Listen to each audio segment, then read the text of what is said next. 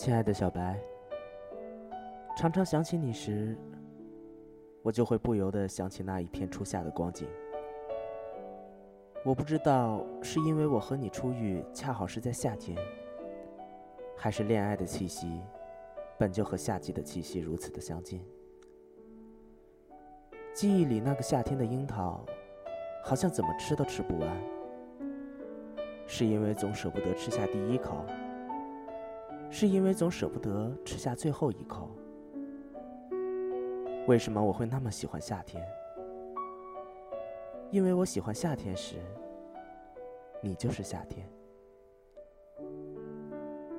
我亲爱的小白，我想冬天应该是最温暖的季节了，因为寒冷为我们创造了更多感受温暖的机会。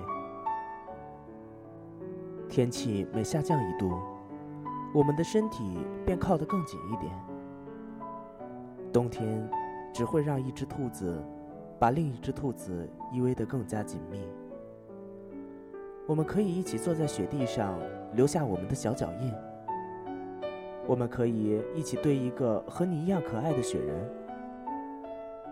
我想，这个冬天唯一的缺陷，大概是你如此温暖的笑容。又把这个世界的温室效应加重了一点点。亲爱的小白，每当我正想着你的时候，你就突然出现了。我不知道这是属于巧合，还是其实我一直都在想你。我还记得最初的日子里，我每天是怎样埋伏在你必经的地点，等着你出现。每当你出现的时候，便摆出一副与你偶遇的样子。也是认识你之后，我才懂得，有时要有多刻意，才能装作是恰好。亲爱的小白，只要天空还在老地方，猫还喜欢吃鱼，你还能对着我发脾气。那这个世界上就还没什么大不了的，亲爱的小白。如果爱你只是出于无知，那但愿我永远也不要知道。知晓一切是上帝所能加于我们最大的惩戒，而好奇是生命的美德。